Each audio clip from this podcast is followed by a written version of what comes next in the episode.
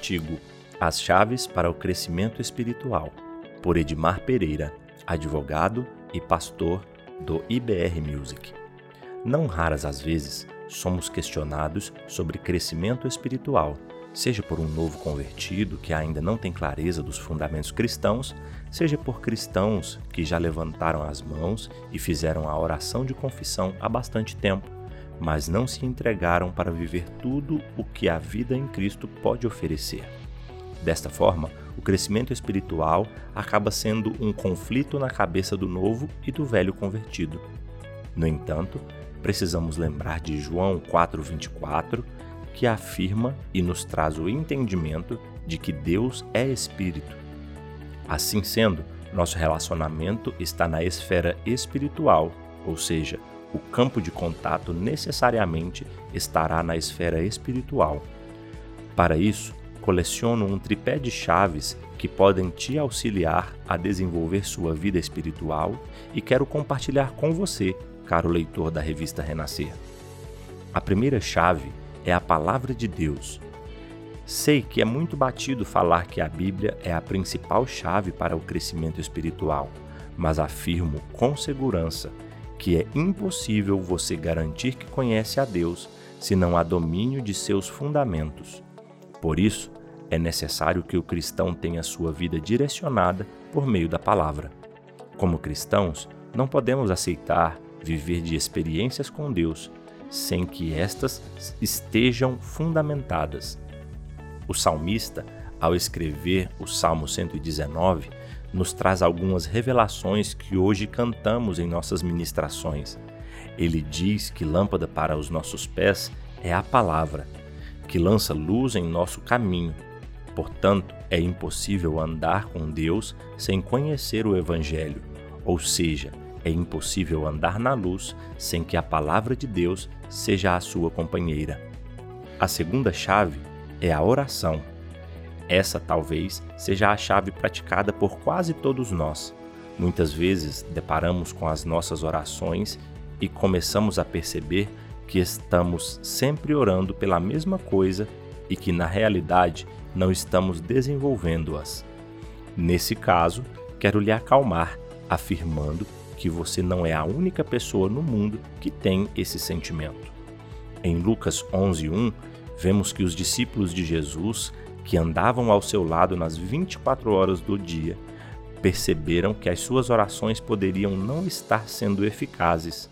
Logo entende-se que há formas mais eficazes de orarmos. Para isso, é necessário acrescentarmos um subtópico nessa chave, pois é preciso falar do ambiente para a oração. É certo que não existe hora certa para orar. Efésios 6,18 nos orienta a orar e vigiar em todo o tempo, mas é necessário que o cristão busque o seu crescimento espiritual no seu momento a sós com seu Deus. Por isso, sou adepto dos devocionais.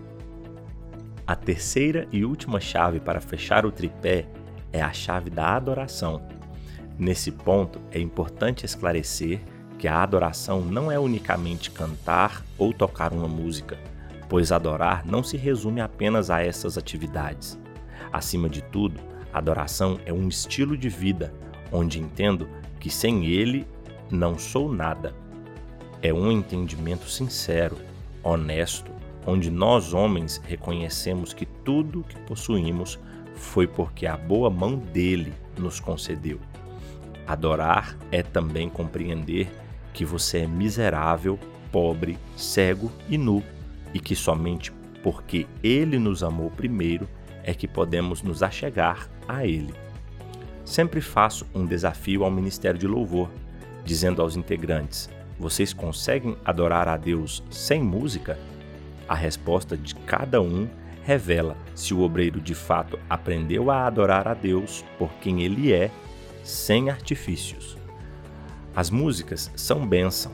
Como já afirmei, pois elas são uma das formas mais eficazes de adorar a Deus.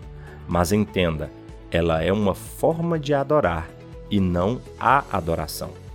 Entenda, a adoração a Deus causa mudanças drásticas, pois ela rompe com nossos paradigmas e revela para nós onde está de fato o nosso tesouro. A verdade é que ela é a completude das chaves anteriores.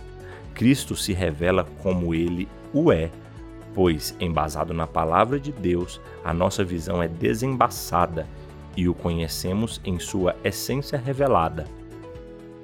Quero destacar que é óbvio que existem outras tantas chaves, mas friso que estas são as maiores chaves para o crescimento espiritual na vida do cristão. Podemos acrescentar a passagem de Oséias 6,3, feita no imperativo: conheçamos e prossigamos a conhecer o Senhor. E ainda no mesmo livro, Oséias 4,6, meu povo perece por falta de conhecimento. Igualmente, está em Mateus 22, 29. Meu povo perece por não conhecer as Escrituras e o poder de Deus. Portanto, se entregue a este Deus com tudo o que você tem, pois ao se aprofundar nas águas de Deus, com certeza você não vai desejar outro lugar. Ele é o nosso refúgio e a nossa habitação.